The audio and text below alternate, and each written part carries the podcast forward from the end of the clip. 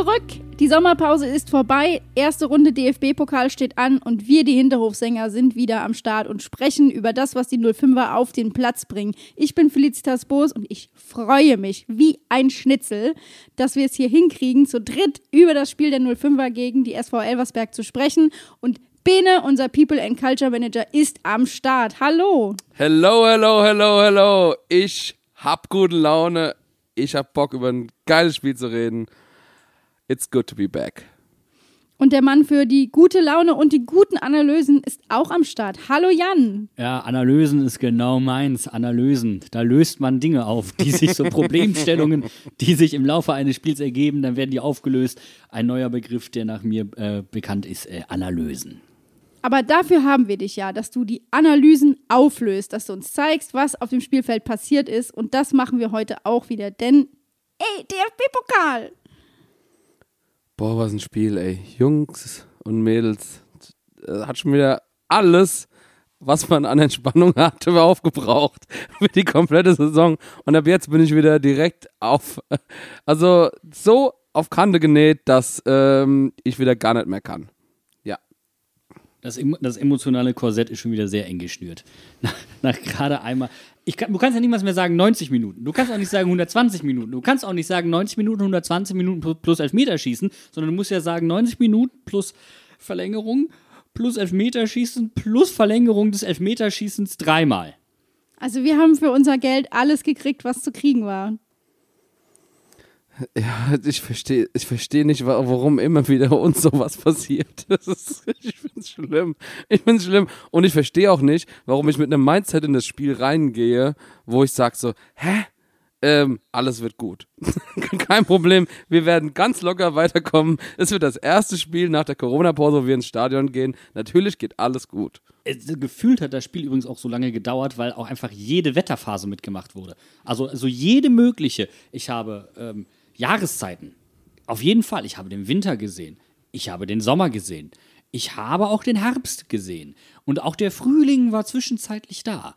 Ja, also es war schon extrem, dieses Erlebnis.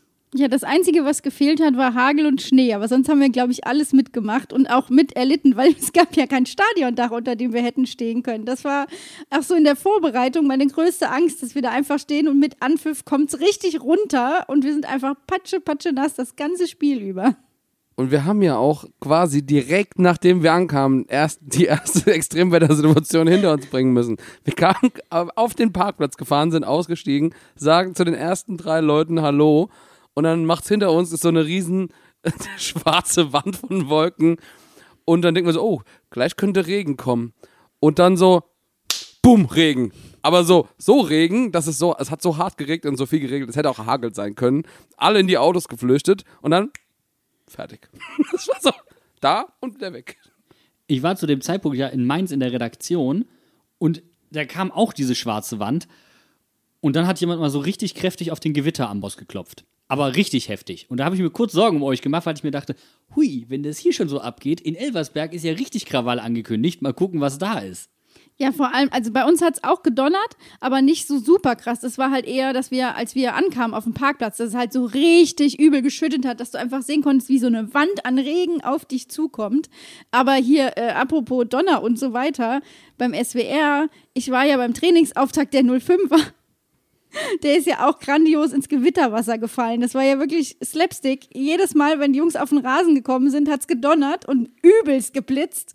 Und dann sind sie wieder rein und irgendwann kam dann noch Bo nach vorne und meinte so, ja, Leute, sorry, ist zu gefährlich, wir müssen das jetzt hier abbrechen. Aber das war quasi, da habe ich mich sehr dran erinnert gefühlt, weil das, dieser Regen war einfach übertrieben. Und dann standen wir da und zwei Minuten später pralle Sonne. Ich habe gedacht, warum habe ich mir keine Sonnencreme eingepackt? Ich krieg jetzt, ich werde, ich bin erkältet am nächsten Tag und ich habe Sonnenbrand. Ich habe dann auch gemerkt, ich habe so Schuhe an gehabt, die so ein Netz hatten. Das heißt, meine Füße waren auch das komplette Spiel über nass von den drei Tropfen Regen, die ich am Anfang äh, abbekommen habe. Weil hinterher, als es dann das zweite Mal geregnet hat während dem Spiel, ähm, als es während dem Spiel das zweite Mal geregnet hat, kam der Regen so von hinten, dass die Leute, die hinter uns standen, das abgefangen haben. Dann wurde ich ein bisschen an der Kappe nass oder so. War alles in Ordnung. Aber dieser erste Regen hat einfach für das komplette Spiel äh, für mich, für die Schuhe ruiniert. ich, beim Fernsehen war es ja tatsächlich so, dass die Kamera tatsächlich voll war mit Wassertropfen. Komplett. Und du hast das auch in der ARD-Zusammenfassung von der Sportschau gemerkt. Bis zur ersten Torchance von Johnny Burkhardt ist einfach alles rausgeschnitten worden. Ich dachte schon, warum ist das so? Aber ja, klar, macht Sinn. Ne? Also, das lag nicht daran, dass da so wenig passiert wäre, sondern, also da kann ich mich auf jeden Fall noch an die Chance von Elversberg erinnern und so. Also, da waren ja Situationen bei. Und es war dann wunderschön. Der Kommentator beschwerte sich das erste Mal, der Kommentator beschwerte sich das zweite Mal. Dann kam es eine Abblende. Es wurde kurz die Bank gezeigt. Man ging wieder auf, auf die große Kamera und in der Zwischenzeit muss jemand dann so schön mit dem Tuch drüber gegangen sein, damit alles poliert gewesen ist. Das erklärt so viel. Ich habe mir nämlich äh, in der Zusammenfassung Notizen gemacht, für jetzt für unsere Folge auch, und habe mir hingeschrieben, so, welche Szene, erste Halbzeit, Elversberg, Fragezeichen, was war da los? Nichts, aber regenlos. Ja, für die, für die Fernsehübertragung ins Wasser gefallen. Aber ich glaube, das kam auch, weil ähm, insgesamt ähm, in der zweiten Hälfte und dann, dann natürlich auch die ganzen Tore gefallen sind und weil ja auch wegen der äh, Verlängerung oder Elfmeterschießen so viele Szenen hinten dran kamen, ähm, dass halt quasi die, die Zusammenfassung der Hauptspielzeit einfach zusammengestaucht wurde, wo es überhaupt nur ging. Nur, nur Szenen gezeigt, äh, die halt wirklich brisant waren. Ja, und dann wurde halt auf einmal jeder Elfmeter bri- brisant, bei der Menge an Elfmetern aber fast schon nicht mehr zu erklären, warum jeder Elfmeter brisant gewesen sein soll. Aber ist okay, ist okay, kann mich nicht beschweren. Aber ich bremse euch hier mal ganz frech, weil wir reden natürlich noch ausführlich über das Spiel, aber erst müssen wir über die Sommerpause reden. Was habt ihr überhaupt getrieben? Was habt ihr gemacht? Der Bene hatte Sonnenschein. Also der, der hatte nicht so viel Regen. Das habe ich ganz klar gesehen. Da war vorher, ist der Platz abgesoffen und als der Bene kam, kam die Sonne. Story of my life. Verstehe ich nicht. Wenn du kommst, scheint die Sonne. Ja, aber wa- du meinst jetzt mit, mit Bad Hering oder was? Ja, natürlich. Ach so, alter Gott, sorry, ich habe gerade null verknüpft. Ich auch nicht. Das war gerade zu hoch für mich.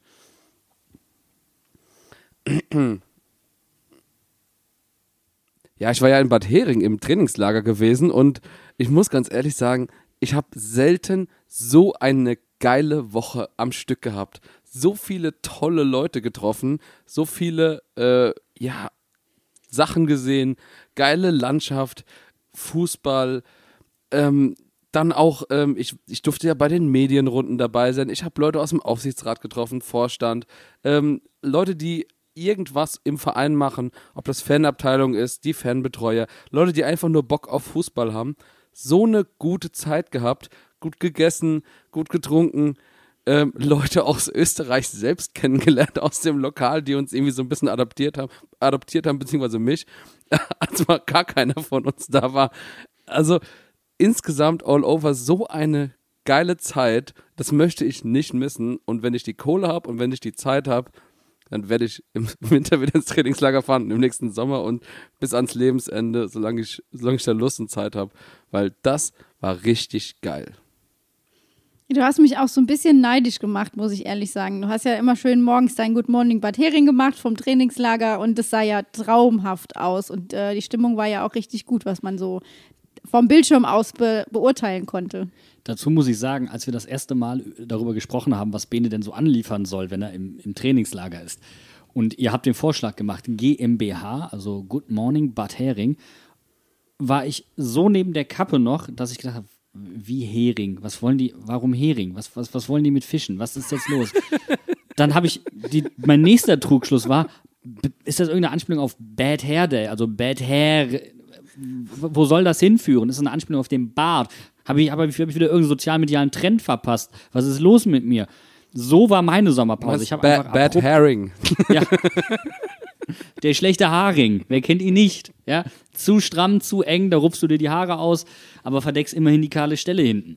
Nee, ich war, ich habe so runtergefahren, weil wir haben ja wirklich durchgemacht vorher. Also wir haben ja durchgesendet. Die, die Sommerpause hat mich komplett auf dem falschen Fuß erwischt. Komplett.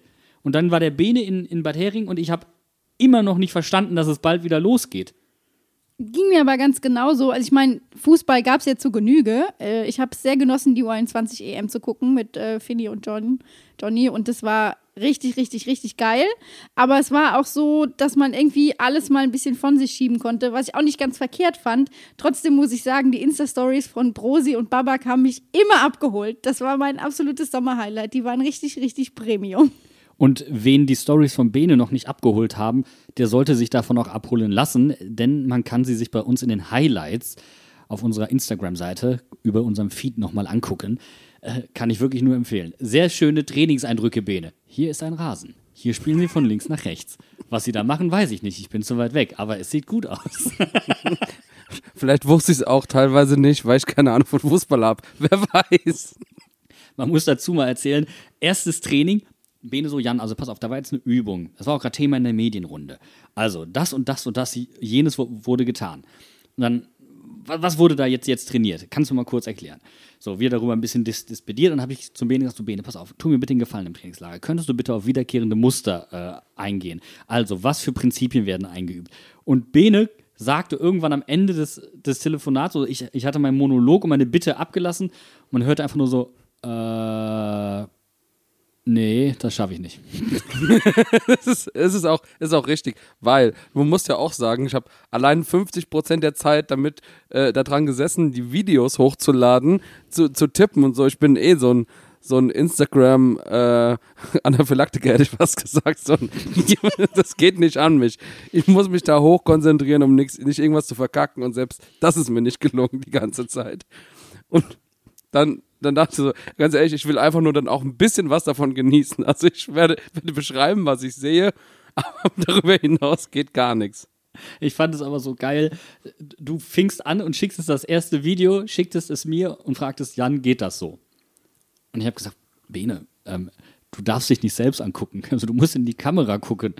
Und ich fand es galant, wie du später gelöst hast. Sonnenbrille. Sonnenbrille. man muss nur, man, man darf nicht dumm sein, gell? Nee. Ich bin ja der festen Überzeugung, weil wegen dieser Sonnenbrille bist du auch von den Bullen rausgefischt worden. Nein. Nein, das kann nicht sein. Das kann nicht sein. Du sprichst jetzt, du sprichst jetzt meine erste, meine erste wirklich tolle Begegnung auf dem Pfad ins Trainingslager an. Da war ich noch keine Stunde unterwegs.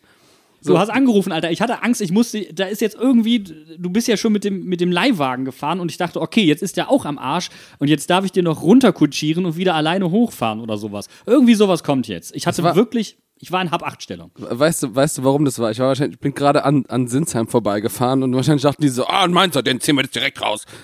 so, na, war, war so eine, so eine große allgemeine Verkehrskontrolle, wo, wo schon von fünf, äh, sechs, sieben verschiedenen Parkplätzen oder so die Leute rausgezogen haben. Und da standen da 40, 50 Polizisten auf dem Parkplatz.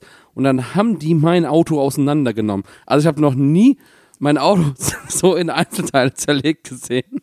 Also wirklich Ersatzreifen rausgeholt, alles was da drin war, äh, Rucksäcke. So ein bisschen West Coast Customs, wenn, ja. wenn die früher so die Autos auseinandergeschraubt genau, haben. Genau, also dass die nicht, dass die nicht, nicht die Sitze rausgerissen haben und neben hingestellt haben, das war alles. Und dann, äh, aber natürlich auch ähm, die, die üblichen äh, Drogentests und so, ähm, wo, wo ich dann so äh, 30 Sekunden äh, mit Augen zuschätzen sollte und der Polizist, der mir dann gesagt hat, ja, also sie zählen so langsam. ich zähle zu langsam. Was, was heißt das jetzt? Ich habe ein schlechtes Zeitgefühl, komme ich dafür in den Knast.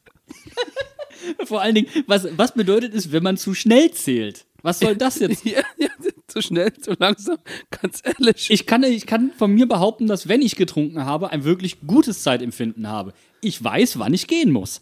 So, ich finde, das ist ein sehr gutes Zeitempfinden, ja, wenn ich getrunken ja. habe. Ja. ja. Der, der andere Kollege macht, den, macht den meinen Koffer auf, weil er natürlich da auch reingucken wollte. Erstmal alles auf dem kompletten Parkplatz verteilt. Das ist so toll. Danke, danke für nichts. Ah, Sie gehen zelten. Nein, das sind Unterhosen. ja. Dann hätte aber übrigens Bad Hering auch schon wieder Sinn gemacht, weißt du? Hier die Kloppteile, hier die Haken, mit denen Heringe. du Zelte festziehst. Genau. Ja. Noch eine Interpretation. Danke, dass du nochmal das Wort Hering erklärt hast für alle Leute. also wir Fall haben eine junge Zielgruppe.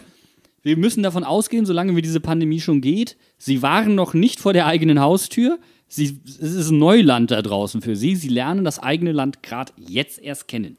Also wenn irgendwelche von meinen Zeltlagerkindern oder so das, das gucken, gucken, gucken, gucken, hätte ich fast gesagt, und die nicht einen Hering identifizieren können, dann würde ich mir schon stark Gedanken machen.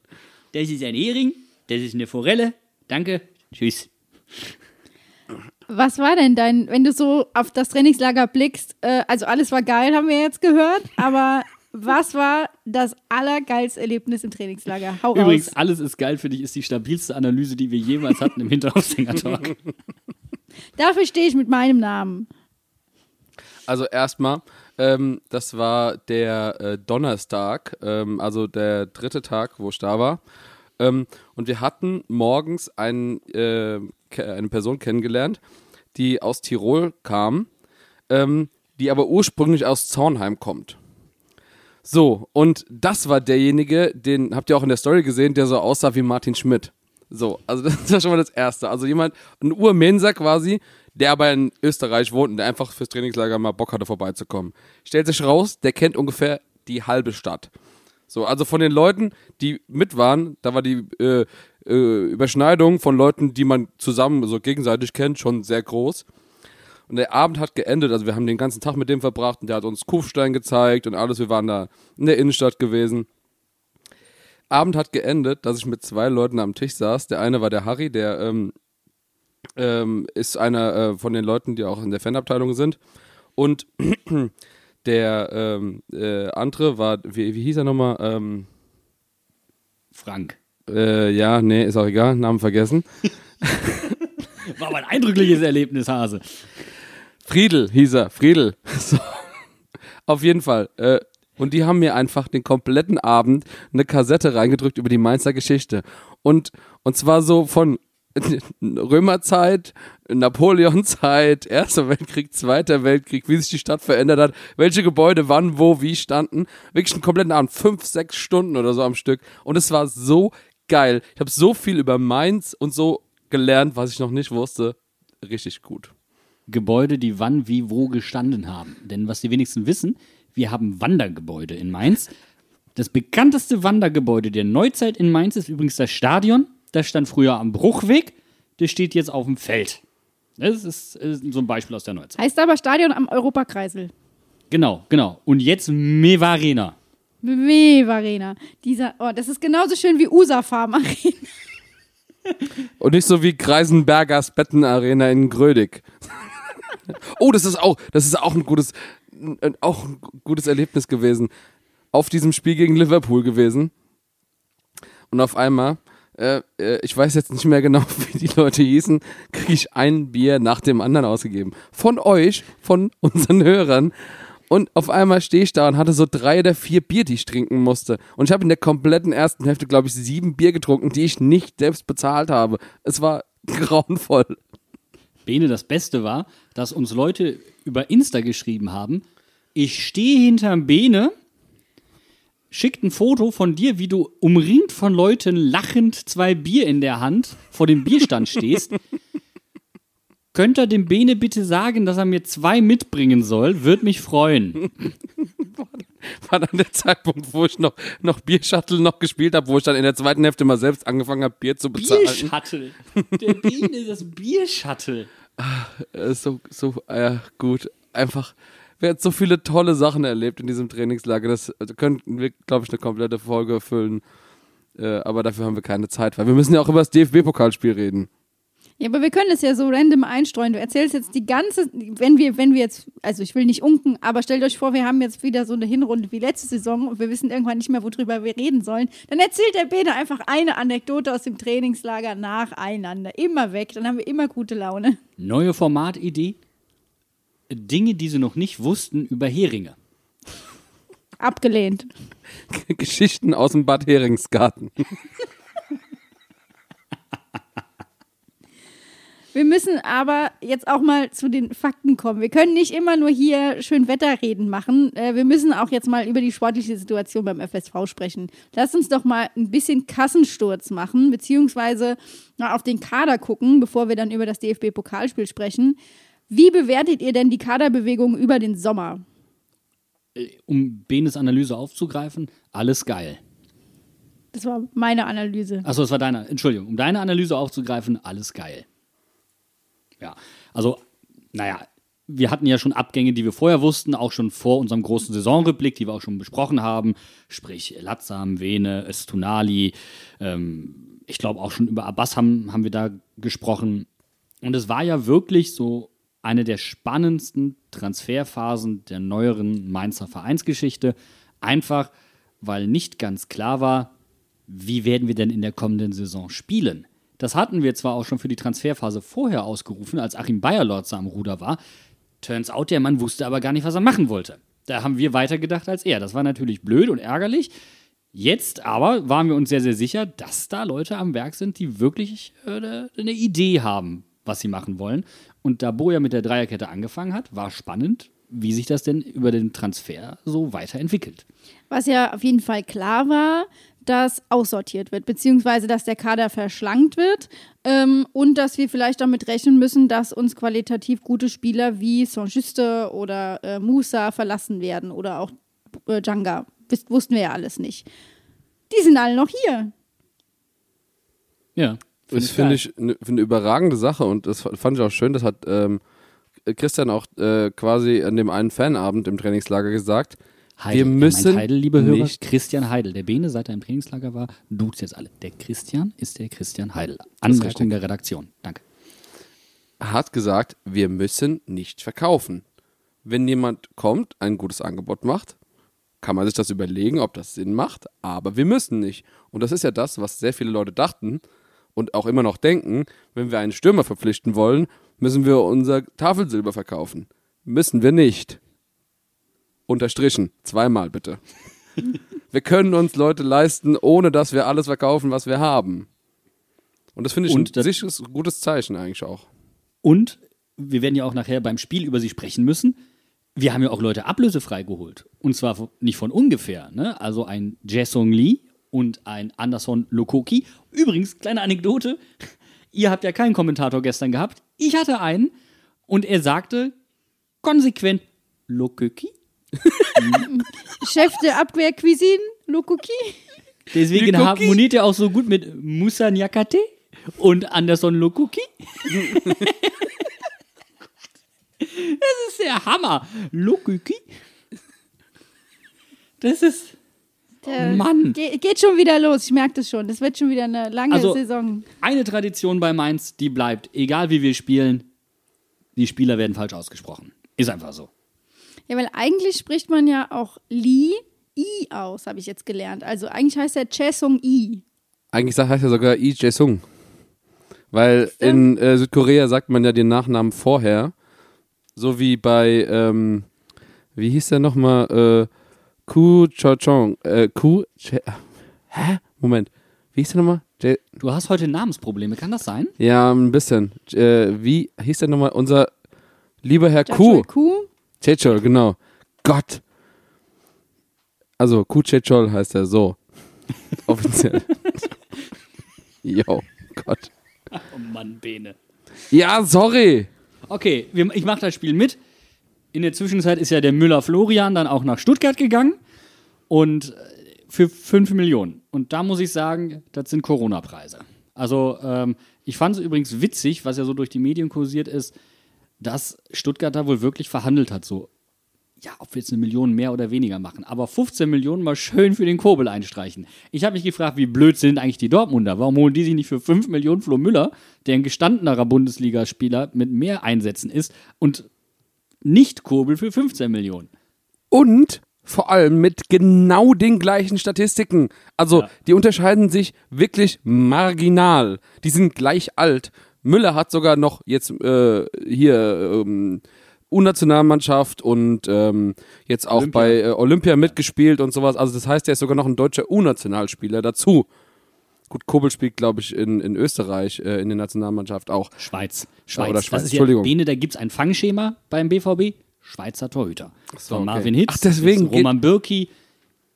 Da wäre der, das Müller nie, nie in den Sinn gekommen. Genau, Müller Florian war da nicht ganz oben auf der Liste. Da hat der Rose Marco nicht ganz so nachgedacht.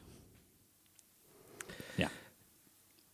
Es ist halt ein bisschen äh, komisch, äh, vor allem dann auch an Stuttgarts Stelle, einfach zu sagen, äh, ja, sorry, aber für den gleichen Torhüter bezahlen wir nur ein Drittel, wie wir bekommen haben. Also, hä, was ist los bei euch?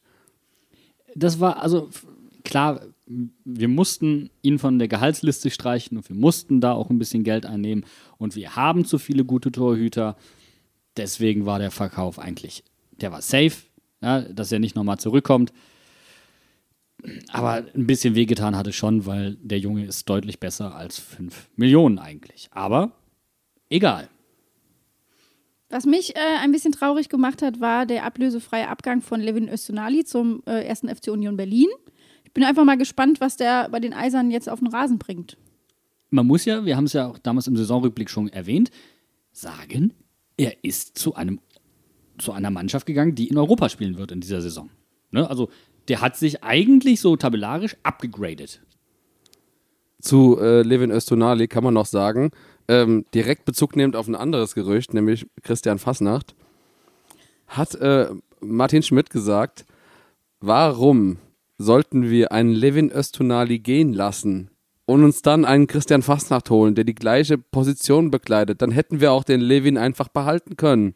Bene, aus dem gleichen Grund, warum wir eine E-Sports-Abteilung haben und keine Frauenfußballmannschaft. Marketing.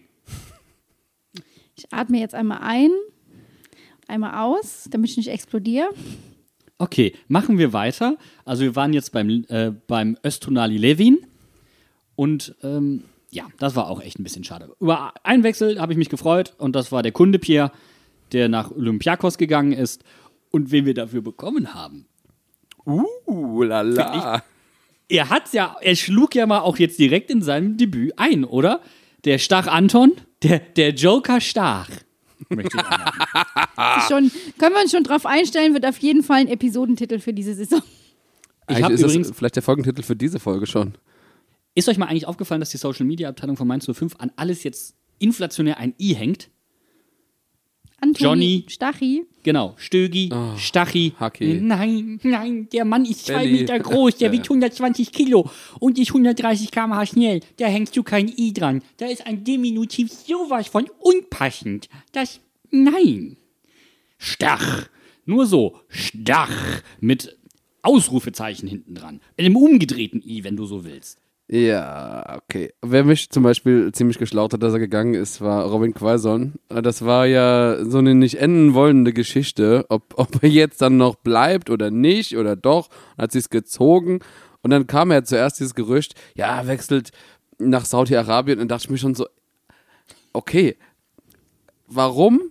Geld, okay, aber also wenn du fußballerisch mit 28 noch was erreichen willst und auch bei der Nationalmannschaft spielen willst, dann machst du das halt normalerweise nicht.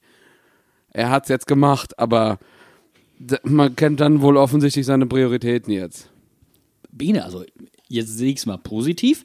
Leistungssport ist ja Sport, der über das gesunde Maß hinausgeht. Das heißt, du machst dich auf jeden Fall kaputt, auch wenn du keine Verletzungen hast. Mit 28 äh, quasi Oberliga spielen zu können und trotzdem so viel zu verdienen wie in der Champions League, ist kein Raubbau am Körper. Sagen wir es mal so. Ja, der Biene hat es schon gesagt, da haben sich die Prioritäten verschoben. Ich meine, man Also- kann es ja auch verstehen. Es ist ja, es ist ja klar, wenn, wenn mir jetzt auf einmal jemand sagt, du musst nur noch ein Drittel so viel arbeiten und kriegst aber das Fünffache an Gehalt, dann sage ich auch, okay, dann mache ich's halt. Aber du musst jetzt in Wiesbaden wohnen. Uh. Ja, Da, okay. da würde ich dann, da würde ich dann ernsthaft überlegen. Wenn es so Wiesbaden wäre. Wenn es so Wiesbaden wäre. Das ist ja ein bisschen weiter weg als Wiesbaden. Ja, das war echt so ein Wechsel, der mir auch ein bisschen wehgetan hat. Aber ansonsten alles total. Ich habe mich auch mega gefreut, dass Dominik Kor verlängert hat. Das war für mich der, der wichtigste, das ist die wichtigste Transfervermeldung, die es gab. Turns out, erstes Spiel, Dominik Kor verkackt. Damit war nicht zu rechnen. Du bist schon wieder viel zu viel im Spiel drin, Janni. Ich wollte gerade sagen, dann reicht's jetzt auch. Dann machen wir jetzt ein kurzes Päuschen, trinken einen Schluck aus unserer Flasche oder unserem Glas, was neben uns steht, und dann hören wir uns sofort wieder mit der Analyse der ersten Runde DFB-Pokal Mainz 05 gegen die SV Elversberg. Das ist schon auch ein empfindliches Thema. Hast du das damals gegeben? Das war schon grenzwertig, muss ich ganz ehrlich sagen.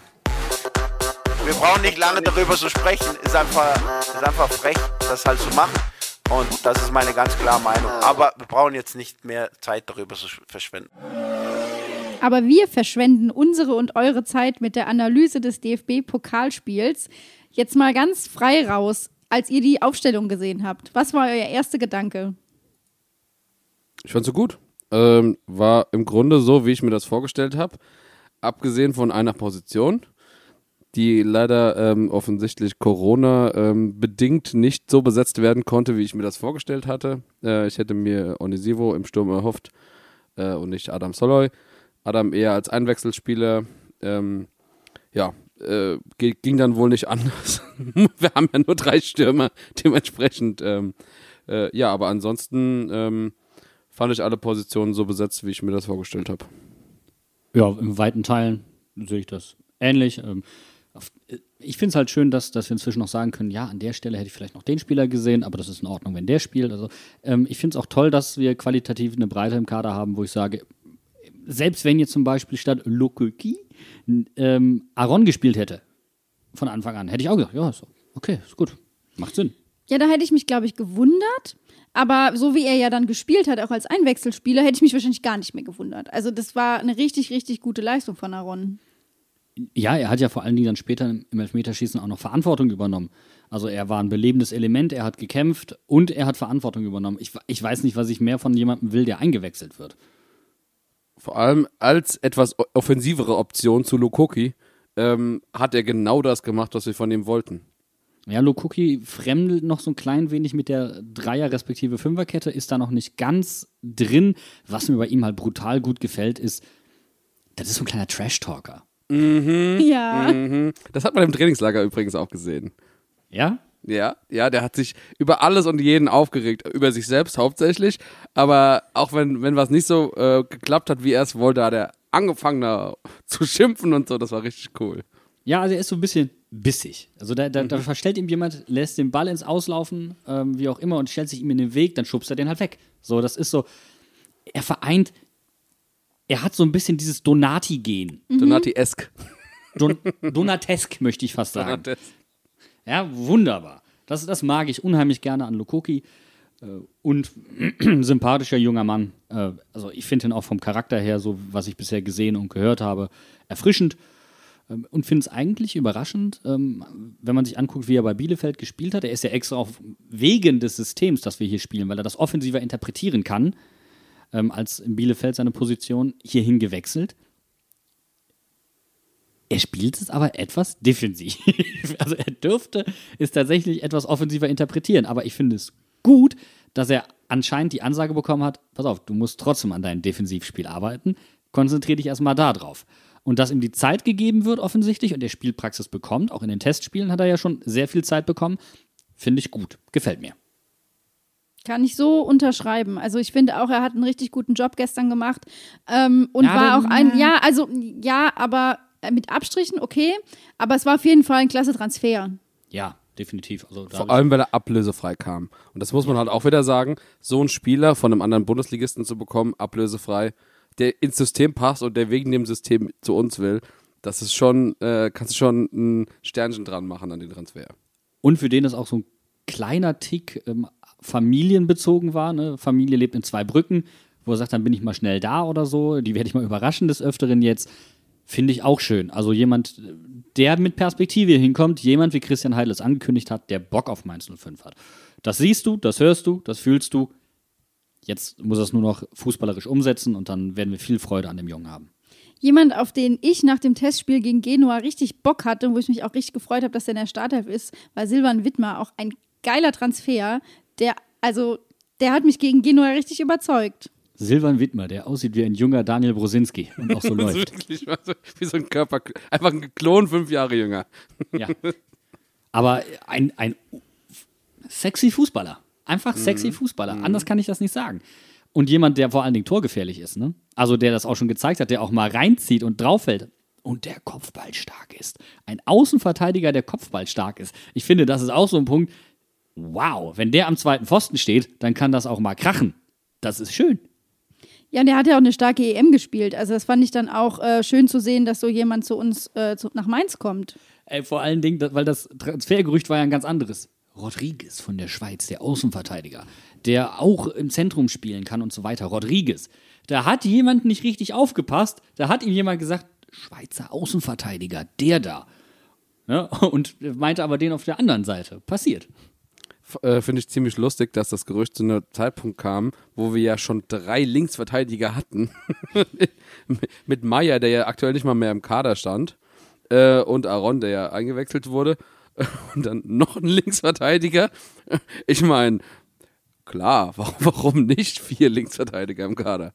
Bene, vielleicht hat der Madin das auch einfach gelesen und dachte sich, gar keine, gar keine schlechte Idee, aber ich nehme den von der anderen Seite. Stimmt. Und dann hat er, dann hat er jemandem gesagt, ich, ich rufe da gleich mal an in der Schweiz, ja, und äh, klär das ab. Und dann dachte sie, oh, Schmidt, jetzt, jetzt wechselt er als Nationaltrainer in die Schweiz. So, also so viel Missinterpretation. Also diese, dieses Transferfenster, die Gerüchte waren immer richtig knapp daneben. Das war so richtig stille Post eigentlich. So, Ja, der eine sagt genau dem einen was ins Ohr und der nächste sagt einfach komplett anders weiter. Und irgendwann kommt am Ende was raus, wo man sich fragt, wie konnte es dazu kommen? Und dafür wieder Spieler, die wir äh, irgendwo auf dem Zettel hatten, in der Bundesliga verpflichtet worden. Also ich Genau. habe hab mir jetzt fest vorgenommen, wir machen diese, diese Transferfolge nicht nochmal, weil dann reg ich mich nur drüber auf, wenn die Spieler zu Vereinen wechseln, nach Frankfurt oder so. Lindström. Ja. Ärgerlich. Ich habe aber auch gedacht, wenn wir über die Startelf reden, dass von euch auf jeden Fall noch ein Thema auf den Tisch geknallt wird, und zwar die Torwartfrage. Ja, was denn? Ist doch ganz klar. Robin ist Pokaltorwart, ich bin happy. Was? Also ich sehe da jetzt kein Quatsch. Wenn man, wenn man die PK guckt vom Spiel danach, hat äh, Bo ziemlich eindeutig gesagt, dass Robin einen Funken besser ist als Finn. Da hat er mir gestern, darf ich mal kurz so klar sagen, nicht einmal gezeigt. Ich kann mich an viele Fehlpässe erinnern, an keinen langen Ball, der angekommen ist. Ich glaube, es sind zwei von sieben langen Bällen von ihm angekommen. Ähm, klar, es kam in dem Spiel auch nicht so sehr auf ihn an. Er hatte eine tolle Parade, das war in der letzten Minute, aber er hat an beiden Toren einmal die Hauptschuld und einmal die Teilschuld. Das ist für mich kein gutes Arbeitszeugnis in einem ersten Pflichtspiel von meiner Nummer 1. Und dann ist das Rennen entweder sehr, sehr knapp, ähm, wobei ich da einfach anfügen möchte, ist, du hast mit Finn Dahmen einen Torwart, der extrem spielstark ist.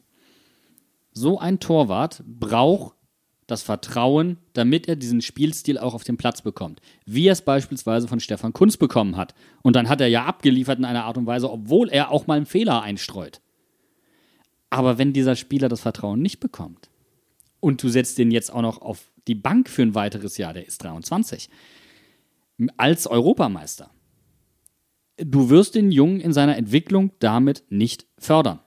Also ich habe kein Problem mit Robin Zentner, das muss ich so deutlich sagen. Es ist ein Luxusproblem, das wir haben. Nur die Entwicklung von Finn Dahmen ist mir mehr wert, sagen wir es mal so. Vor allen Dingen, weil danach ja wieder Leute kommen, die auch schon 21 sind oder knapp unter 20 sind, die den gleichen Fußball spielen, also die gleiche Torwartinterpretation haben. Deswegen sehe ich das etwas kritisch. Aber wie gesagt, absolutes Luxusproblem. Ja, ich glaube, da sind zwei Sachen. Also ich habe äh, auch die PK geguckt nach dem Spiel gestern und ich glaube, also hast du das so interpretiert, Bene, dass Bo gesagt hat, Robin hat die Nase vorn? Weil ich habe das so verstanden, dass äh, er, also zumindest hat sich das für mich so angehört, dass er sagt, jetzt fürs Pokalspiel war die Entscheidung knapp, aber sie ist zugunsten von Robin ausgefallen. Aber generell ist die Entscheidung sehr, sehr knapp. Und was er ja auch nochmal betont hat, als er auf die Kapitänsfrage nochmal angesprochen wurde, ähm, dass einfach jeder Spieler seinen Platz im Kader kennt und auch in der Mannschaft und dass Robin zum Beispiel ja in der Rückrunde einfach ein Riesenrückhalt war. Und da kann ich mir halt vorstellen, dass es vielleicht in dem Zusammenhang dann ja nicht klar ein Luxusproblem, aber dann ist es vielleicht sicherer, auf den Torwart zu setzen, der in der Rückrunde so den Rückhalt gegeben hat, als zu sagen, du nimmst einen Finn rein. Das kann ich voll und ganz verstehen, diese Herangehensweise. Ich habe das tatsächlich so interpretiert, dass da- er das auf die ganze Saison bezieht. Ähm, ich meine, wir werden es im Endeffekt sehen gegen äh, Leipzig äh, am Sonntag, wie dann äh, die Aufstellung sein wird. Aber ähm, im Endeffekt, wenn, wenn die Aussage so, also ich finde, finde sie also ziemlich knapp an, an eindeutig vorbei. Ähm, ich kann mir, kann mir jetzt nicht vorstellen, dass Robin nicht gegen Leipzig spielt. Äh, nach den Aussagen, auch die ich so im Trainingslager mitbekommen habe, immer wieder durch die Blumen, ähm, denke ich, dass, dass Robin das so ähm, äh, ja, diese Position übernehmen wird und dass Finn äh, erstmal nur der Backup bleibt. Ähm, ja, muss Ist für mich dann sehen. übrigens prognostiziert der nächste Wechsel. Ja, das habe ich halt auch schon gedacht. Fall. Weil Finn Dahmen kann sich es nicht erlauben, als, U ach, als, äh, als Europameister sich auf die Bank zu setzen, weil sein Spiel wird nicht besser. Es wird nicht besser und er ist 23. Es ist der prognostizierte Wechsel und damit Ich meine, wir können es als absolutes Kompliment an Robin Zentner auslegen. Er hat sich zweimal gegen technisch bessere äh, äh, Torhüter durchgesetzt. Aber man kann es auch böse ausdrücken, zweimal wurde der bessere Torwart abgegeben. Zweimal Torhüter, die Vertrauen brauchen und die das Vertrauen, wenn man es ihnen gegeben hat, bei den, also zumindest in der Nationalmannschaft und einmal dann in Freiburg, wenn man es ihnen gegeben hat, das auch zu 100% zurückgezahlt haben. Das siehst du tatsächlich auch ein bisschen daran. Ähm, ich denke, dass Finn Dahm vielleicht sogar jetzt schon damit äh, geliebäugelt hat zu wechseln, aber aktuell äh, sieht man an Marius Liesegang, ähm, der gerade versucht, einen neuen Verein zu finden. Für Torhüter, gerade auch äh, zweite Torhüter, ist aktuell kein wirklich großer Markt da. Und die Hoffnung, denke ich mal, besteht dann äh, zur, äh, zum Herbst-Winter-Transferphase, dass da quasi ein bisschen mehr ähm, Bewegung reinkommt und dass da dann quasi eine ähm, ne, ne Stelle sich finden lässt, wo Finn auch Start spielen kann. Wir können auf jeden Fall davon ausgehen, dass am Donnerstag äh, bzw. am Freitag ist die PK vor dem Leipzig-Spiel, dass wieder gefragt wird, wer im Tor steht. Da bin ich mir ganz sicher. Wir reden aber jetzt erstmal über das Spiel gegen die SV Elversberg. Ähm, erste Halbzeit hatten wir wettertechnisch nicht so ganz auf dem Schirm. Aber Bene, ich muss auch sagen, für mich war es, ich weiß nicht, wie es dir ging, super ungewohnt, wieder die Perspektive von hinterm Tor einzunehmen. Ich musste mich erstmal akklimatisieren und gucken, wie, wie kann ich das Spiel gucken. Es ist tatsächlich, ging mir das ganz genauso. Vor allem, wenn man auch so viele Leute auf einmal um sich rum hatte, so viele Eindrücke. Da habe ich teilweise ganz vergessen, aufs Spiel zu achten, sondern nur meine Leute neben mir angeguckt. Also so die, die, die erste Hälfte von der ersten Hälfte habe ich, glaube ich, ungefähr ein Drittel der Zeit nur Spielfeld angeguckt. Den Rest habe ich mich unterhalten, habe gequatscht, habe locker hier geguckt, da geguckt. Und ähm, zum Beispiel habe ich den, den Pfostentreffer von Johnny, habe ich gar nicht als. Ich dachte, der wäre daneben gegangen, zum Beispiel. ja, ähm, nee, aber es war tatsächlich sehr ungewohnt. Ähm, vor allem auch äh, die, die, komplette Situation, wie wir da standen. Ähm, man sollte ja Abstand halten, aber die Tribüne hatte nur zehn, nur zehn Stufen. Das war wirklich die kleinste Tribüne dieser Erde. Und es gab 400 Apples Mainzer, die nach äh, dahin gefahren sind und ich würde mal behaupten, 60 Prozent davon waren Steher. Also waren wir so 300 Leute ungefähr auf der, Steh, äh, auf der Stehtribüne und es standen so viele Leute nicht auf den Stufen, sondern hinten dran. Äh, da waren eingezeichnete Plätze, wo man hätte stehen sollen, aber hätten die Leute noch sich hinter die, hinter die Bütchen gestellt, äh, wo man aufs Klo gehen konnte. So, also, wenn du den Abstand offiziell eingehalten hättest, das war gar nicht möglich. Das war so ein Punkt übrigens auch. Ähm, die Konzepte sind, sind ja alle sehr schön und gut. Ähm, aber nach dem Testspiel gegen Genua zum Beispiel, die Rückfahrt zum Hauptbahnhof, wo nur eine Straßenbahn kam. Katastrophe.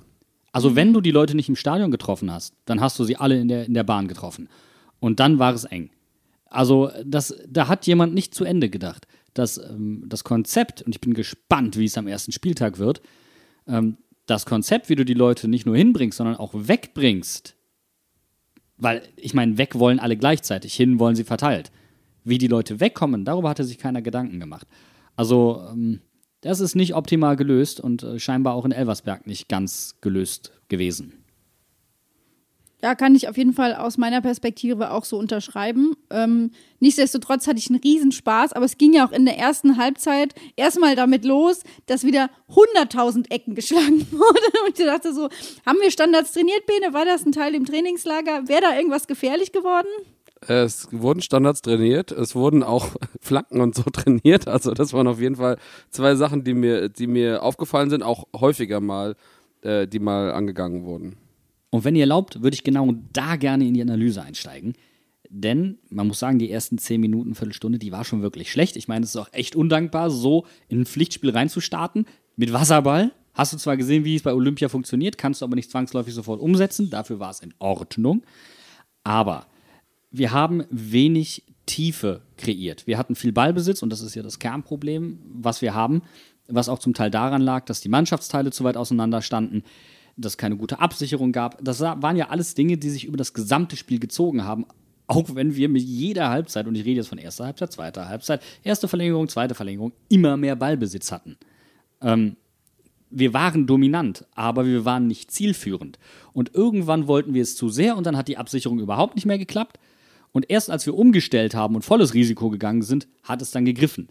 wie es zu den ganzen Ecken kam, war, wir kamen nicht in die Tiefe und durchs Zentrum. Und wir sind andauernd auf Außen ausgewichen. Und das hat zu furchtbar vielen Ecken geführt, die wir null genutzt haben. Übrigens wurden die Ecken erst dann wirklich gefährlich. Wir hatten eine Situation, wo, wo äh, Saint-Just an, den- an den Pfosten köpft, aber ansonsten war das so, naja, die Ecken von Aaron haben mir zum Beispiel besser gefallen als die von, von Djanga. Mein Empfinden. Prosi, Kann man Prosis Ecken auch. ja, Brosis Ecken auch, ist genau richtig. Also wie gesagt, es lag aber auch daran, dass, dass wir nicht in die Tiefe spielen konnten, weil Musa eine unfassbare Passschwäche hatte. Also gefühlt, aber auch übrigens nicht, nicht nur Musa, sondern auch Bello und auch ein St. Just waren nicht die sichersten. Aber Musa hatte wirklich Probleme und ähm, dadurch sind Kontersituationen und Umschaltsituationen für, für Elversberg entstanden, mit denen die Mainzer wirklich Probleme bekommen haben. Und das war einer der Gründe, dass man halt immer wieder nach außen gegangen ist, weil man nicht durchs Zentrum kam. Übrigens, jedes Mal, wenn wir durchs Zentrum kamen, wurde es gefährlich. Bestes Beispiel, Johnnys Pfostenschuss. Diagonal flach durchs Zentrum gezogen, schön in die Tiefe gegangen, das hat funktioniert. Aber was mich extrem gewundert hat, war einfach insgesamt das Verhalten unserer Sechser, die extrem hoch standen, dann zum Teil Räume zugemacht haben, auch für die eigenen Leute, sodass keine Tiefe wirklich entstehen konnte. Also die Harmonie war einfach nicht gegeben. Und ich hatte das Gefühl, wenn wir tiefer standen ähm, und den Gegner haben probieren kommen zu lassen, was wir in der zweiten Halbzeit so eine Phase hatten, hat es phasenweise besser funktioniert, weil wir dann eigene Umschaltmomente hatten, als wenn wir dann wieder selbst den Ball hatten. Und das ist, ich habe es irgendwann mal in der letzten Saison gesagt, Bo wird die gleichen Phasen durch, äh, durchleben müssen wie Sandro Schwarz. Und das ist genauso der Punkt. Viel Ballbesitz, aber wenigstens stimmt die Einstellung. Und das ist schon mal ein riesen Pluspunkt. Ich muss trotzdem sagen, dass aus meiner Zuschauerperspektive, also diese drückende Überlegenheit, von der Bo in der PK, beziehungsweise ich glaube in der Zusammenfassung nach dem Spiel auch gesprochen hat, als Fan, ey, mir ist so die Pumpe gegangen. Das kann natürlich auch daran liegen, dass ich lange nicht mehr im Stadion war, aber ich hatte jetzt auch, ich war teilweise ein bisschen gefrustet, weil es wirklich nach vorne irgendwie gar nicht ging, wo du dann auch sagst hier, ey, wir brauchen wirklich noch einen Stürmer. Adam hat auch irgendwie nicht so wirklich funktioniert. Und dann lag das für mein Empfinden alles auf Johnnys Schultern. Und ich meine, das waren auch, der hat ja auch dann auch die beiden Tore geschossen. Aber wer hätte denn sonst die Tore schießen sollen? Ja, das ist ein wirklich gutes Thema. Und da habe ich auch zum Beispiel ein bisschen auf äh, Dominic Kor und Leo Barrero gehofft, die äh, und vor allem auch Djanga, ähm, die ja genau das, den Kern unseres Spiels eigentlich ausmachen. Ähm, was, was ich auf jeden Fall gemerkt habe, ist, dass wir sehr oft insgesamt geschossen haben. Also wir haben 38 Schüsse abgegeben in, sag ich mal, drei Halbzeiten. Ähm, Aber da- wenig Großchancen gehabt. Genau, Das- wenig Großchancen und davon insgesamt nur neun überhaupt aufs Tor. Der Rest wurde geblockt oder ging daneben. Und wenn du überlegst, 38 Mal schießen, also das, wir hatten mal ein Bundesligaspiel mit 19 Schüssen, das war viel.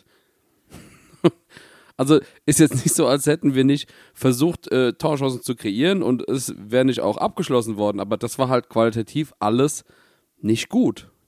Das ist genau das. Und ich hatte, eigentlich war ich so von allen Mannschaftsteilen so ein Stück weit enttäuscht. Nochmal, also ähm, es geht hier, der Einsatzwille war zu 100% da. Sie wollten das Spiel gewinnen. Sie haben das Spiel mehrfach gedreht. Sie haben sich durchgebissen. Also die Einstellung ist top. Wir reden jetzt wirklich hier nur von der taktischen und spielerischen Umsetzung. Und da war ich in allen Mannschaftsteilen ein Stück weit enttäuscht. Und wenn wir vorne anfangen, ihr habt von Adam gesprochen, Adam hat eine gute Situation für mich gehabt. Da hat er den Steckpass gespielt, das war gut. Ansonsten hat er für mich nicht funktioniert. So, so hart, so simpel. Das, ich kann natürlich nicht wissen, was sein genaues Aufgabenportfolio war, was er vom Bo mitbekommen hat. Für mich hatte er keinen großen Impact aufs Spiel. Und Johnny muss man einfach ankreiden, er braucht viel zu viele Chancen. Viel zu viele Chancen. Und da siehst du einfach, wir können mit dieser Mannschaft so noch nicht ganz sauber in die Bundesliga starten, weil wir keinen Stürmer haben, der eine mittelmäßige oder schlechtere Leistung mal durch Tore kaschiert. Du hast gerade über Johnny gesprochen. Johnny allein hatte 13 Torschüsse. 13. Und er hat Ja, und zwei da war Tore ja, gemacht. war ja einer dabei, der vor unserer Tribüne so ins Alu geknallt ist und dieses, ich weiß nicht wer bei Mainz 05 dieses Foto gemacht hat, aber wir sind ja alle, unsere, unsere ganze Stadiongruppe, die da war, wir sind ja alle in einer Reihe drauf und jeder von uns ist gleichermaßen entsetzt, aber in einem anderen Stadium des Gesichtsausdrucks. Es ist wunder, wunderschön. Du bist aggressiv. Ja. Katharina ist ähm, frustriert. Ja, noch, noch in dem Moment, apathisch. wo sie noch nicht so ganz, wo noch nicht so ganz durchgesickert ist, dass der Ball nicht reingegangen ist. Und Benes Gesichtsausdruck hört man. Wir stellen es rein. Ich besorge auch das Original. Ich möchte mir das im Vollformat ausdrucken und an die Wand hängen, weil ich, ich habe eine halbe Stunde durchgelacht, als ich das gesehen habe. Bene guckt wie, die, wie der stumme Partner des Schreis von Munk. So. äh. Und du hörst es einfach. Das ist so ein How? Wie? N hä? Bene Weltklasse. Und du hängst auch noch so leicht über diesem Wellenbrecher, wie so ein, wie so ein Schluck Wasser auf dem Motorrad in der Kurve. Also es ist Wahnsinn. Wahnsinn, Ja, und, und, und neben mir, neben mir dann noch äh, Denise und Robby, die äh, Hände über dem Kopf zusammenschlagen oder schon noch in der Jubelpose. Es ist wirklich, es also jede, jede Person von uns auf eine, auf eine andere Art und Weise besonders toll. Naja, wir wissen ja, woran es gelegen hat. Burkhardt möchte nur nach Vorlage Stach treffen. So, fertig. Das ist, das ist auch ein Debüt. Einfach mal so reinkommen und dann zwei Assists und am Ende noch einen Elfmeter reinmachen. Also, Respekt. Ich habe mal eine, eine kurze Frage zu, zu einer Chance von Johnny Burkhardt. Und zwar, ähm, er hat ja in der einen Situation, die auch über die Mitte kam, ähm, den Torwart überköpft. Und dann ist er ziemlich böse mit dem zusammengerasselt und der Ball wurde im letzten, in der letzten Sekunde noch von der Linie gekratzt. Da haben wir alle eigentlich, die jetzt quasi im, im Stadion waren, gesagt, eigentlich muss es einen Elfmeter geben, weil der Torwart berührt den Ball eigentlich nicht ähm, und rast nur in, in Johnny rein und der Ball wird dann halt geklärt. Wie sagst du Das das war eine, eine sehr müde Phase des Schiedsrichters. Er stand zweimal relativ schlecht zur Situation. Das eine Mal stand er hinter einem Elversberger und konnte die Situation nicht sehen. Und St. Just tritt den Elversberger weg. Entschuldigung, es ist ein glasklarer Elfmeter. Wer da was anderes sieht, sollte sich dringend ein neues, eine neue Sehhilfe besorgen. Glasklarer Elfmeter für Elversberg. Und das war ja quasi die Aktion im Gegenzug. Und klar geht die Aktion zum Ball, aber der Ball ist halt weg. So, und du, wir spielen hier. Erinnert ihr euch ans Ringenfinale mit Frank Stäbler? Die letzten Sekunden, bevor ähm, er die Bronzemedaille gewinnt. Und der Kommentator sagt: Kommt jetzt noch das eingesprungene Eichhörnchen! Das gibt's beim Ringen. Das gibt's hier nicht. Also, das war das eingesprungene Eichhörnchen und es hat ganz klar dazu geführt, dass es einen Elfmeter hätte geben müssen. So. Wobei die Situation ja nie entstanden wäre, wenn man den eigentlichen Elfmeter gepfiffen hätte. Also da haben wir richtig, richtig, richtig Glück gehabt. Ja. Ich habe es nicht gesehen. Es war sehr weit von mir weg. Lucky me, aber trotzdem. Ja, aber es war insgesamt einfach eine Situation, ähm, ja, einfach zweimal Glück gehabt quasi. So, aber wo wir gerade bei dem Torwart sind. Lehmann, hier ist der gute Mann.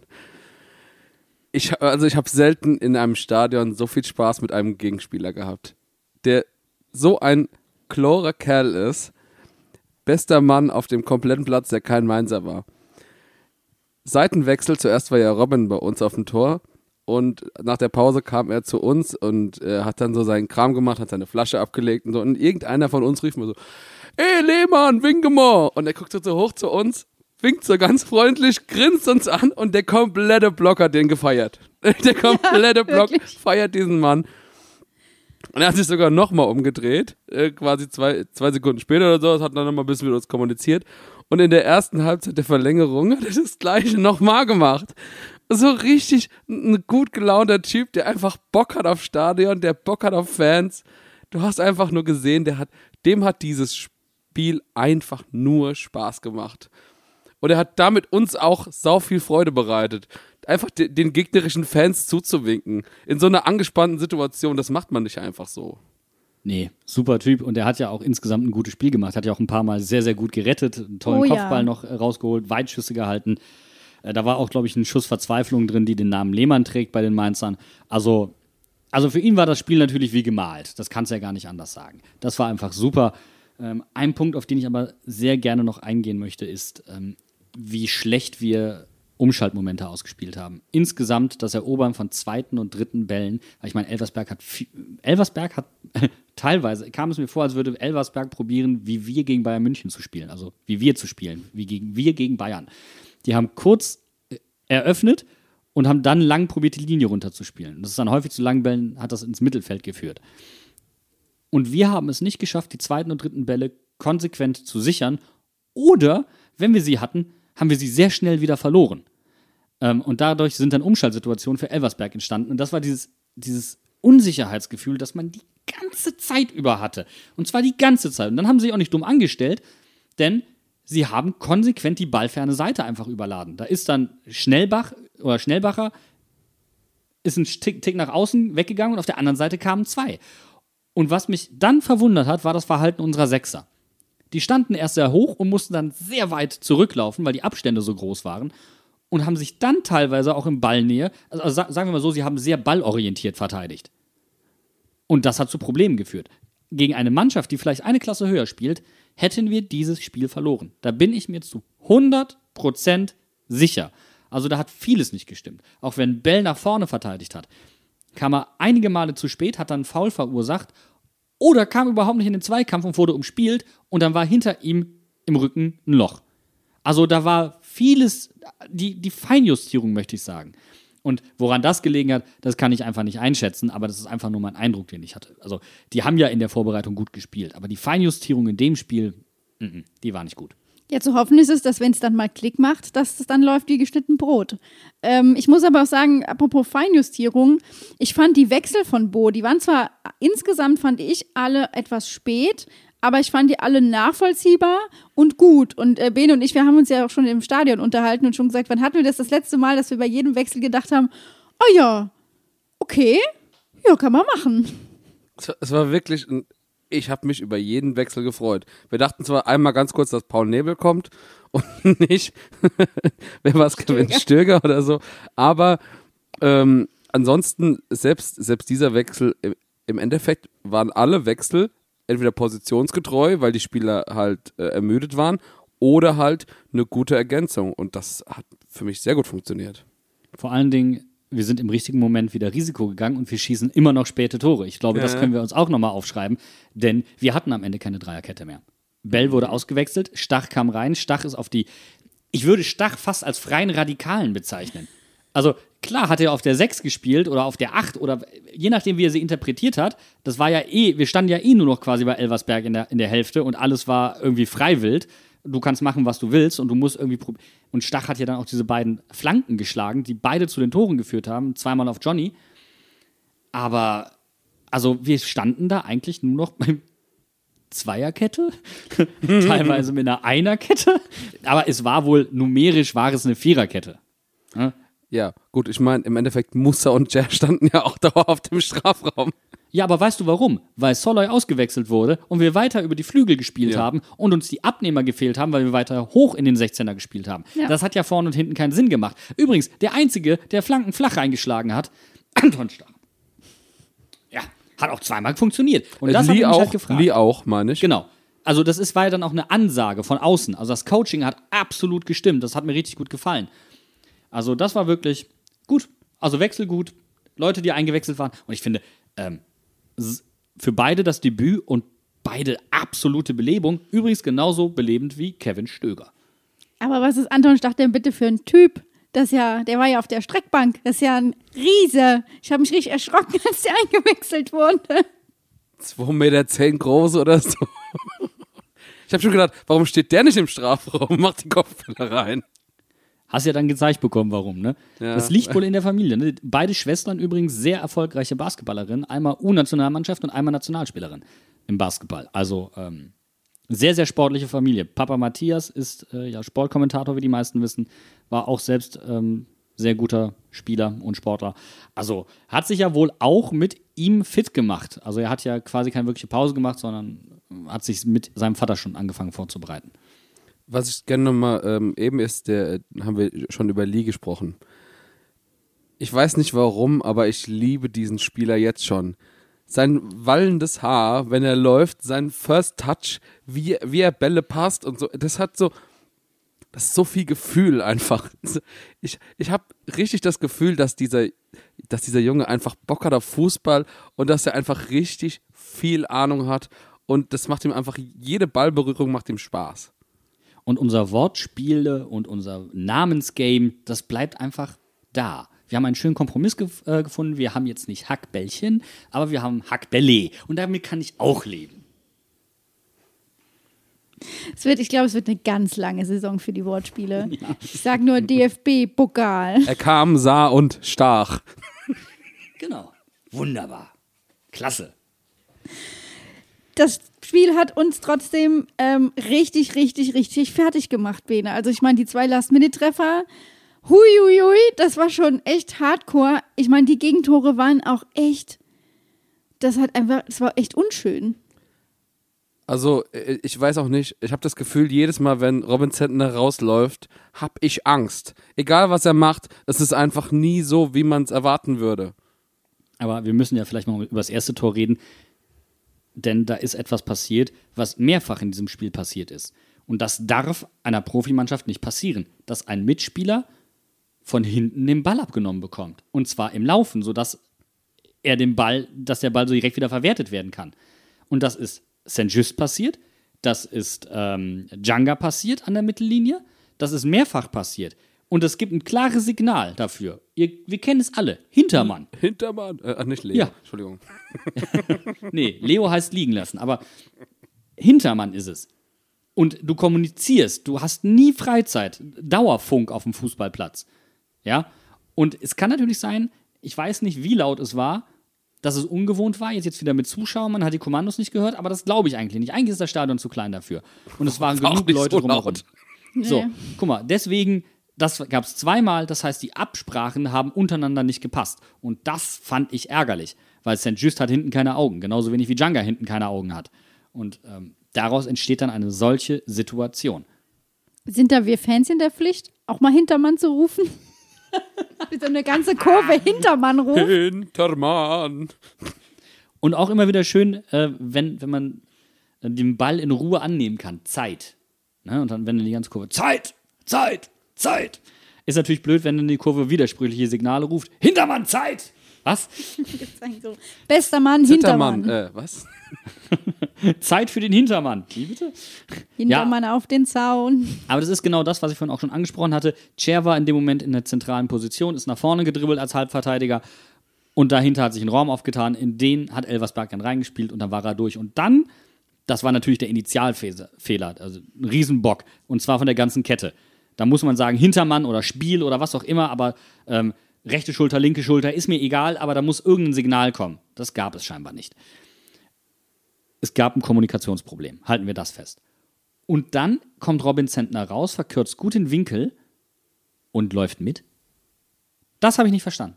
Also klar, wenn er da hingeht, Risiko eines Elfmeters. Es gibt aber keine Doppelbestrafung. Das heißt, wenn die Aktion ballbezogen ist, ist es gelb und Elfmeter. Okay, gut, der, der holt sich wahrscheinlich nicht noch eine gelbe ab.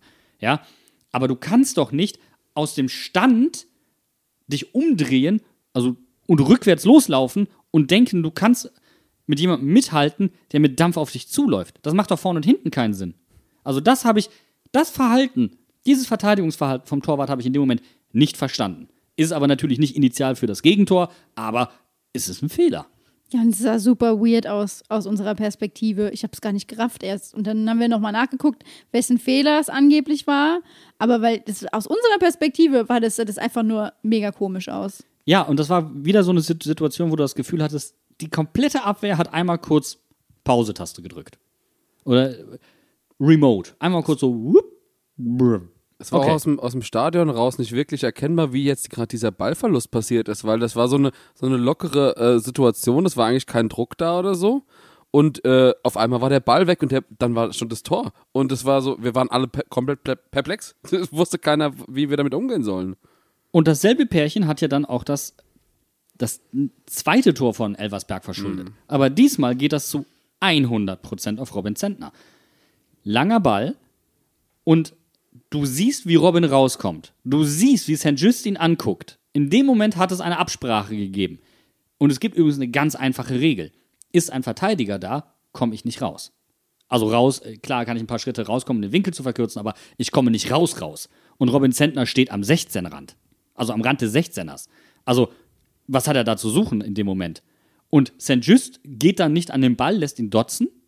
Okay, sieht doof aus. Aber er steht zwischen Stürmer und Tor. Das ist erstmal eine gute Position. Da kann nicht viel passieren in der Regel. Aber weil Zentner so weit vom eigenen Tor steht, ist das eine gefährliche Situation. Also wieder Kommunikationsproblem. Und tut mir leid, das ist einfach zu 100% ein Torwartfehler. Wenn man in der zweiten Wiederholung, gerade in der Zusammenfassung von der Sportschau, sieht man es ganz gut von hinten. Robin läuft vor, läuft wieder zurück und dann läuft er wieder vor und wird überlupft. So, Ja, das und heißt, er wusste selbst dann auch in dem. Moment nicht mehr ganz genau, was, was soll ich jetzt machen, wie mache ich's. Und vor allen Dingen, du siehst in dieser Kameraperspektive Chairs Blick. Er guckt ihn an, lässt den Ball dotzen, lässt sich Zeit, kein Risiko eingehen und dreht sich um und merkt, Robin ist nicht da. Fuck, jetzt muss ich hingehen. Steht falsch zum Ball dann in dem Moment und dann war es das. Also wirklich, wirkliche Billotore und wirklich unschön. Aber es fasst diese Leistung insgesamt zusammen. Sie war nicht gut. Was gut war, und da nagel, lasse ich mich auch drauf festnageln. Also, ich habe im Stadion noch nie Elfmeterschießen gesehen. Aber die Elfmeter, die gestern geschossen wurden, die waren alle gut. Wir halten fest, wenn Flitz und ich im Stadion sind, trifft Mainz jeden Elfmeter.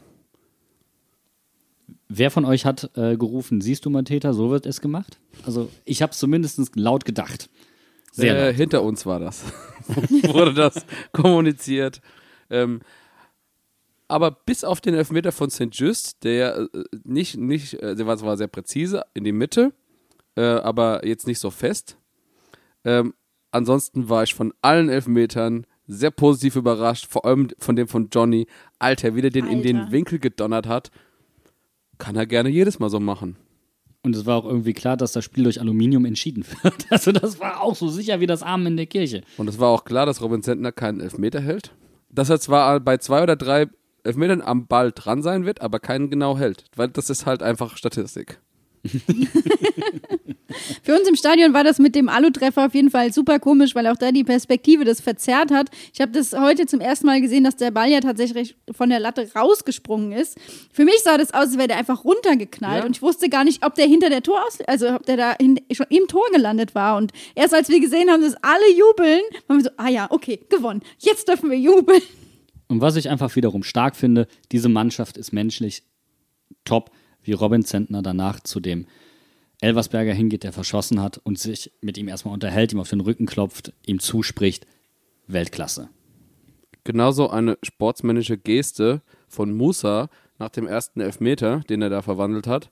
Ihm kam der Elversberger entgegen, er klatscht sich mit ihm ab, sagt ihm noch ein freundliches Wort. Und das ist einfach das, warum man Musa so lieben muss. Er hat äh, damals dafür gesorgt, dass man Spalier steht. Er hat äh, so viele andere Sachen gemacht, die mir jetzt auch gar nicht direkt alle einfallen. Aber er ist einfach all over ein richtig guter Sportsmann und jemand, dem die Mannschaft offensichtlich vertraut und ein sehr guter Kapitän.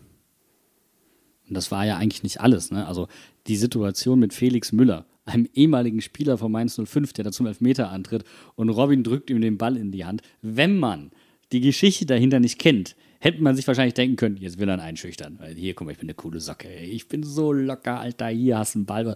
Nein, so kam es ja überhaupt nicht rüber. Ne? Einfach ein ehemaliger Spieler, und man, man flaxt noch einen Moment zusammen am Elfmeterpunkt und der tut ihn dir dann trotzdem rein. Auch von Felix Müller einfach in dem Moment so kalt zu sein, Respekt. Finde ich, äh, das Elfmeterschießen insgesamt war einfach eine, eine schöne runde Sache für uns, dass Kannst wir auch mal endlich, dass wir einfach auch mal wie gesagt, alles getroffen haben und so. Das ist schön. Aber ist euch aufgefallen, wer keinen Elfmeter geschossen hat von uns, wo man gesagt hätte, okay, der übernimmt vielleicht ein bisschen mehr Verantwortung? Der Mann, von dem ich mir im Spiel echt mehr erhofft habe, muss ich sagen. Dominik Kor. Ja. Der hatte gestern keinen guten Tag. Ähm, hat sich auch auf dem Platz häufig mal so wegen so Kleinigkeiten ein bisschen geärgert. Äh, auch, glaube ich, über sich selbst vor allem. Und äh, hat dann sich auch nicht zugetraut, ähm, einen von den Elfmetern zu schießen. Gut, irgendwann hätte er gemusst. Aber äh, ich hätte ihn jetzt zum Beispiel als sechsten oder siebten Schützen erwartet. Ja, aber es ist doch in Ordnung, dass jemand sagt, Leute, ich habe heute so einen Scheißtag, ich treffe nicht. So, und das ist auch Größe. Zu sagen, nein, kann ich nicht, kriege ich nicht gebacken. So, und das ist in Ordnung. Aber er hat auch wirklich nicht gut gespielt. Also das waren unfassbar viele Fehlpässe, wobei ich da auch sagen muss, ähm, eine Szene war, war sehr prägnant. Silvan Wittmer spielt von außen auf Dominik Kor und er spielte den Ball in den falschen Fuß, in der, in der falschen Geschwindigkeit. Das hast du so häufig gesehen. So viele Bälle in den falschen Fuß mit der falschen Geschwindigkeit gespielt, dass es auch undankbar irgendwie war, aber das hat den Gesamteindruck nicht besser gemacht.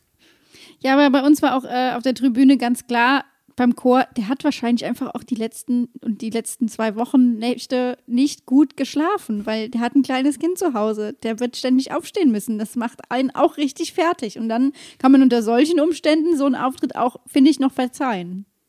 Und auch, dass Lee zum Beispiel nicht geschossen hat, ähm, das war der zweite Feldspieler, ähm, kann man sehr gut verstehen. Der, der hat sein erstes Pflichtspiel gemacht, er hatte vorher kein Testspiel er kam was in der 80. Minute ungefähr rein, 75. Ähm, der war wahrscheinlich durch. Also der hat im Endeffekt eine, ein bisschen mehr als eine Halbzeit gespielt und das war dann auch gut und er hat, so wie er gespielt hat, war top. Und vor allem, also ich meine, es gab eine Szene, da haben wir ihn so hart dafür gefeiert. Er steht auf der äh, rechten Außenbahn, flankt links Richtung Aron. Der Ball wird irgendwie wieder zurückgeköpft und Lee holt ihn auf der linken Seite ab. Das heißt, er ist geflankt, ist direkt drüber gesprintet mit Vollgas, kam irgendwie vom Gegner und er hat den Ball wieder zurückerobert in der Mitte oder halb links oder so. Und genau das ist der Einsatz, den wir sehen wollen. Jemand, der einfach jedem Ball hinterherjagt, der, der wirklich das Spiel gewinnen will. Und das war, glaube ich, auch ein bisschen mitentscheidend, dass die Mannschaft hinterher noch so viel, äh, so viel Durchsetzungsvermögen hatte und das dann auch geschafft hat, nochmal auszugleichen. Johnny ist ja Man of the Match geworden. Findet ihr das verdient oder gab es jemanden, der euch noch mehr überzeugt hat? Es ist ein bisschen ironisch, weil Johnny am, im Endeffekt auch das Spiel hätte verlieren können mit den ganzen Chancen, die er nicht genutzt hat und zwar aus besten Situationen. Im Endeffekt sprechen drei Tore für sich. So, fertig. Aber als Neuankömmling zwei Assists zu machen, plus sich dann in die Verantwortung zu setzen, einen Elfmeter zu schießen, den zu machen, Anton Stach ein Debüt wie gemalt. Für mich Man of the Match Anton Stach. Kann ich, äh, kann ich sehr gut nachvollziehen. Ähm, was man jetzt sagen muss, ich meine, Johnny hat ein paar mehr Torchancen gehabt, aber es gab noch einen weiteren Spieler, der zwei Tore gemacht hat und auch einen Elfmeter geschossen hat.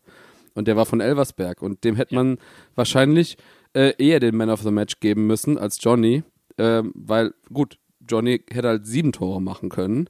Ähm, Schnellbacher hatte, glaube ich, weiß ich jetzt gar nicht, wie viele Torchancen, ist auch egal. Wesentlich weniger auf jeden Wesentlich Fall. Wesentlich weniger, hatte eine bessere Quote und spielt beim unterklassigeren Verein. Und da finde ich, wäre es durchaus berechtigt gewesen, ihm diesen ähm, individuellen Award zu geben kann ich so unterschreiben, trotzdem hat sich für mich irgendwie richtig angefühlt. Also ich als Fan habe mich übertrieben gefreut, dass Johnny äh, zwei Tore im Spiel gemacht hat und noch den Elfmeter so geil verwandelt hat. Das war eine richtig Premium-Leistung. Ich gebe euch natürlich recht, klar, viel zu viele Chancen für die Tore gebraucht, aber was für Tore. Wir haben ja im Endeffekt dann auch Johnny auf den Zaun geholt und eine Humber gefeiert nach einem Spiel, wo man eigentlich keine Humber braucht. Aber War das übrigens Humber, die, die erste Humberbene seit Sandro Schwarz? Das kann sein, weiß ich nicht. Nee, bei Achim gab es bestimmt auch eine Humber. Oder waren die alle auswärts? Das kann auch sein, wo wir gegen Bremen, gegen Hoffenheim so hoch gewonnen haben. Das, da Aber das gefühlt eine Humber. eine Humber seit sehr, sehr langer Zeit. Genau. Aber das war, wie gesagt, das war keine Humber, weil das Spiel so geil war, sondern das war eine Humber fürs Herz. Das war mhm. für, die, für die Seele. Für, für die von allen mitgereisten Fans, von den Spielern. Das war eine Humber, die wir alle benötigt haben. Und Johnny hat einfach das verkörpert, was auf dem T-Shirt steht, mit dem man die Saison beendet hat. Niemals aufgeben. Und das ist genau das, was Johnny getan hat. Johnny hat das verkörpert, was Mainz 05 spielen will.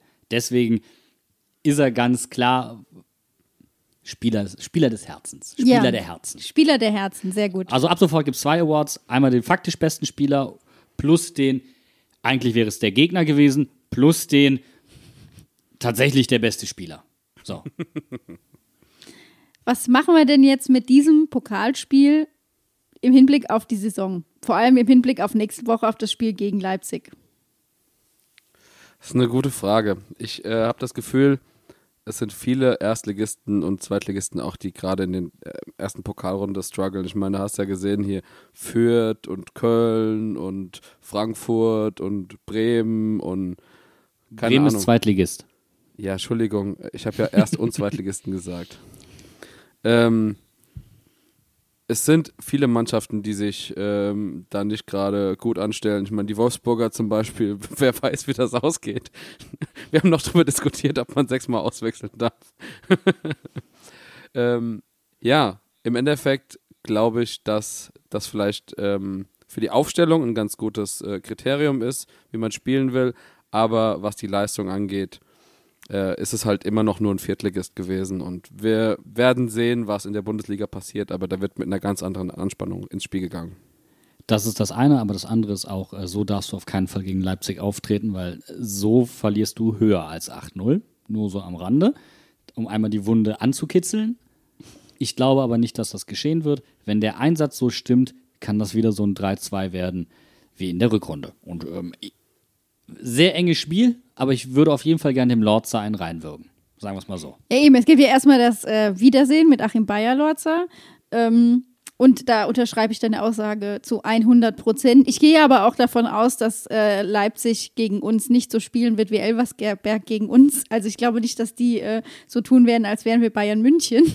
ähm, ja, und ich glaube, das kommt uns zu Pass. Und ich glaube, da werden, ich weiß nicht, wie du das siehst, Bene, vielleicht auch Sachen, die im Trainingslager trainiert wurden, bestimmt auch greifen. Ich habe sehr große Hoffnungen. Karim ist immer noch gesperrt für das Spiel. Also da wird, werden wir sehen, ob Adam dann wieder loslegt oder ob der dann später reinkommt. Oder ob in der Zwischenzeit jemand verpflichtet wird? Ja, also Bo hat in der PK nach dem Spiel gesagt, dass man wohl noch sucht und dass man aber natürlich auch niemanden verpflichten will, der, also da, nur um zu sagen, ey, wir haben jetzt einen Stürmer verpflichtet, sondern der muss halt zum, äh, zur Mannschaft und alles passen. Im Endeffekt, und das wurde im Trainingslager auch immer wieder von allen Leuten gesagt, wartet Mainz sehr wahrscheinlich bis zum Ende der Transferperiode und die ist leider nun mal noch zwei, drei Wochen hin. Ähm, weil sich sehr wahrscheinlich dann noch Spiele ergeben, die frei werden oder die man verpflichten kann, die aktuell noch gar nicht auf dem Markt sind. Und wenn man mit dem Budget, was wir haben, jemanden holen will und jemanden holen will, der gut passt, dann braucht man halt einfach Geduld. Ja, vor allen Dingen nachher holst du jemanden und dann wird dein Wunschspieler frei. Das genau. wäre Worst-Case-Szenario, das möchte keiner. Es ist kein Stress angesagt, aber man muss es so ehrlich sagen, wir brauchen einen Stürmer. Punkt. Und zwar jemanden, der konstant knipst. Ja, und das hat das Spiel ja auch gestern gezeigt. Also ich denke, das, was uns vorher vielleicht schon klar war, ist jetzt manifestiert. Ich bin mir übrigens sicher, mit Robin Quaison hätten wir das Spiel gewonnen. Also nur mal so, Robin hätte mindestens eine dieser Chancen direkt reingemacht. Wo wir gerade bei Toren sind, die gemacht werden. Bevor die neue Saison startet, äh, gibt es natürlich auch wieder ein Saisontippspiel, beziehungsweise ähm, eine Saisonspende. Und äh, wir unterstützen da ja Tore für Neven da könnt ihr euch anmelden unter 05.toreferneven.de. Äh, Die genaue Webseite findet ihr in einem von unseren Tweets und wir packen sie auch nochmal, glaube ich, hier in die Beschreibung rein. Ähm, zum Beispiel, ich habe, spende jedes Mal einen Euro, wenn Finn Dahm oder Lasse Ries im Tor steht oder wenn ein Tor eines Nachwuchsspielers fällt. Macht das gerne auch und ähm, ich finde, das ist ein, eine gute Sache und äh, Geldspenden ist ja aktuell eh sehr im Kommen. Deswegen Hängt euch da rein. Und man kann da wirklich kreativ werden. Du hast ja gerade schon gesagt, Bene, wo du dein äh, Geld für einsetzt bzw. spendest. Ich habe tatsächlich überlegt, ob ich sagen, ob ich so vermessen sein soll und sagen soll, ich spende 5 Euro pro Tor von Adam Soloy, weil es davon einfach in der Saison nicht so viele geben wird. Ich glaube, ich äh, werde eine Spende einrichten, 1 Euro für Spieler, bei denen mindestens zwei R im Namen vorkommen. Einfach so. Ja, wir haben es ja vom Andi gelernt, sind so ein paar Sachen, die einfach super gemein sind oder so, so die jemals irgendwie beim Verein waren oder so Sachen, die er richtig recherchieren muss oder für jedes Tor in der 67. Minute oder für jede vierte gelbe Karte oder Für sowas. jedes Tor, das minutentechnisch in einer, äh, in einer Primzahl geschossen wurde. Ja, sowas, genau. Das, aber das geht alles. Und das Geilste an der Sache ist, ihr könnt euch da so einen Reminder einrichten, dass ihr dann, das wird monatlich abgebucht, dann kriegt ihr eine E-Mail, dann müsst ihr nur auf einen Knopf drücken und dann wird das Geld gespendet. Ihr könnt das aber auch aussetzen. Also es gibt ganz viele Möglichkeiten. Ihr könnt es natürlich auch so pseudo-hart machen alle elf Tore spendet ihr elf Minuten. Äh, äh, elf, elf, genau, elf Minuten. alle elf Tore spendet ihr elf Euro. Dann spendet ihr faktisch gesehen für jedes Tor ein Euro, aber ihr bezahlt es nur im Rhythmus alle elf Tore. Das ist dann pseudo-schwer, aber es muss nicht re äh, recherchiert werden. Das ist auch schön. Also ihr habt auf jeden Fall, glaube ich, jetzt hier genug Anregungen für die Saisonspende bekommen. Und mit diesen Anregungen lassen wir euch auch jetzt eine Woche lang alleine. Wir hören euch nämlich wieder, beziehungsweise wir hören uns hier wieder in genau einer Woche, nämlich auch wieder montags, weil wir natürlich sonntags gegen Leipzig spielen müssen. Aber dann geht die Bundesliga wieder los und wir haben richtig Bock. Und bis dahin sagen wir, macht's gut, bis nächste Woche. Tschüss. Ciao, ciao. Bye, bye.